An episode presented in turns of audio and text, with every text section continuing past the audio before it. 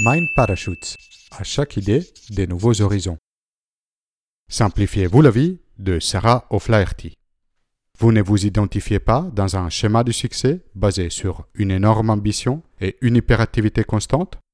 Alors, la méthode développée par Sarah O'Flaherty, autrice du livre Simplifiez-vous la vie, est faite pour vous. Cette méthode est construite sur des principes d'authenticité, de simplicité et de véritable connexion. Si pendant des années vous avez travaillé dans un environnement toxique, ou si vous vous êtes complètement dévoué aux autres, votre couple, vos enfants, vos collègues, ces conseils vous permettront de récupérer du temps pour vous. Cela bénéficiera à votre santé et à votre bien-être, ce qui d'ailleurs permettra d'apporter encore plus aux autres dans les long terme. L'objectif du livre, à travers ces exercices, est de vous aider à retrouver du goût et de la passion dans votre vie et à prendre du plaisir pendant votre journée. La méthode consiste à renforcer et améliorer trois types de relations, chacune construite sur la précédente. Celle avec soi-même, celle avec les autres et celle avec le monde. La relation avec soi-même est le point de départ. Impossible de connecter aux autres et de les aider si on n'est pas à l'aise avec soi-même. C'est très facile de tomber dans les pièges de penser je ne suis pas assez bon, je n'ai rien de spécial, je n'ai pas de but dans ma vie. Une relation saine avec soi commence en prenant soin de son corps, de son esprit et de ses émotions. Le corps est le fondement de toutes nos actions. Compliqué de se sentir bien sans une bonne santé physique. Pour cela, faites attention à ce que vous mangez, dormez beaucoup, entre 7 et 9 heures par nuit, faites de l'exercice comprenant des étirements, du renforcement musculaire, de l'activité aérobique. Boire de manière modérée et ne pas fumer sont aussi des excellents choix de vie, ainsi que la capacité à ralentir, à prendre son temps. Ça peut paraître un paradoxe, mais dès que l'on ralentit, le temps semble s'étendre. Pendant quelques jours, limitez vos actions à l'essentiel, mais réalisez-les consciemment. Vous serez surpris de tout ce que vous allez accomplir avec cette attitude. S'occuper de la bonne santé de son esprit est aussi essentiel. Chaque jour, nous avons 70 000 pensées, en très grande partie inconscientes. En prenant soin d'elles, vous allez améliorer votre état d'esprit. Gardez votre cerveau actif. Choisissez un défi qui vous attire et essayez. Résoudre des puzzles logiques, apprendre une nouvelle langue, lire un livre. Méditez. La pratique de la méditation renforce la mémoire, la capacité de concentration et réduit le stress. La maîtrise de ces émotions est aussi essentielle pour se sentir bien. Quand vous ressentez une émotion, prêtez-lui attention. Quelle sensation elle génère dans votre corps? À quel endroit précis du corps elle est localisée? Ne vous reprochez pas le fait de ressentir une émotion, même quand vous la jugez négative, comme la colère ou la jalousie.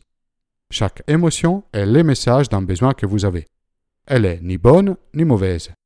Si on fait attention au message, nous pouvons adresser les besoins et quand le besoin est satisfait, l'émotion s'atténue. Les deux derniers aspects d'une bonne relation avec soi-même sont la connaissance et l'acceptation de soi. Se connaître implique de connaître ses valeurs, ses points forts et ses passions. Cette connaissance permet d'aligner nos choix et nos activités sur ce qui est important pour nous.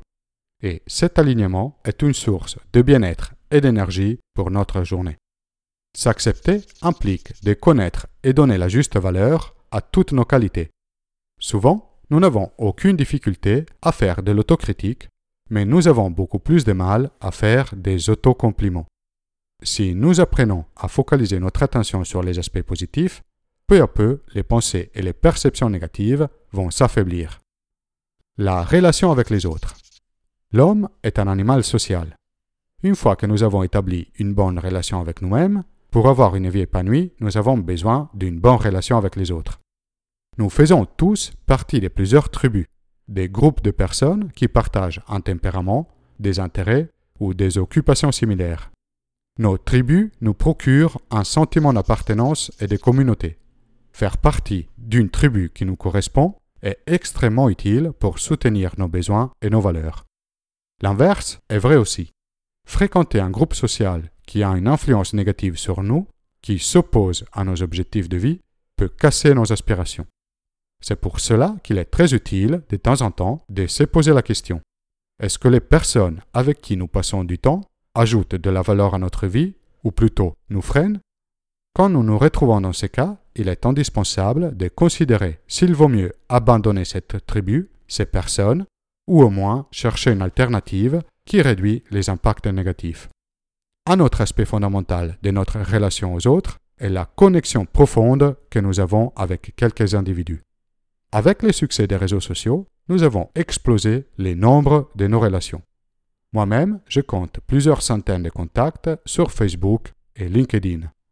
Mais la multiplication du nombre de ces liens n'a rien à voir avec l'effet de soigner nos vraies connexions.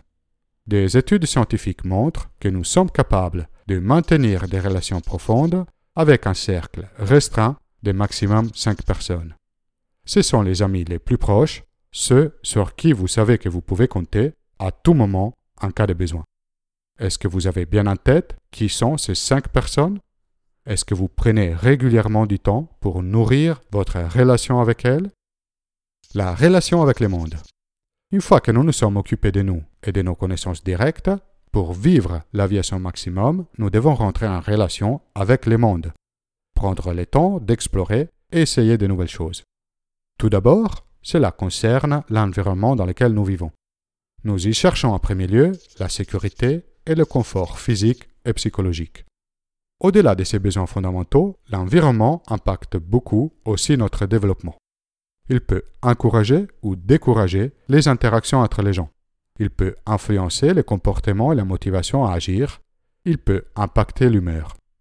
Voilà des caractéristiques de l'environnement qui peuvent améliorer notre vie.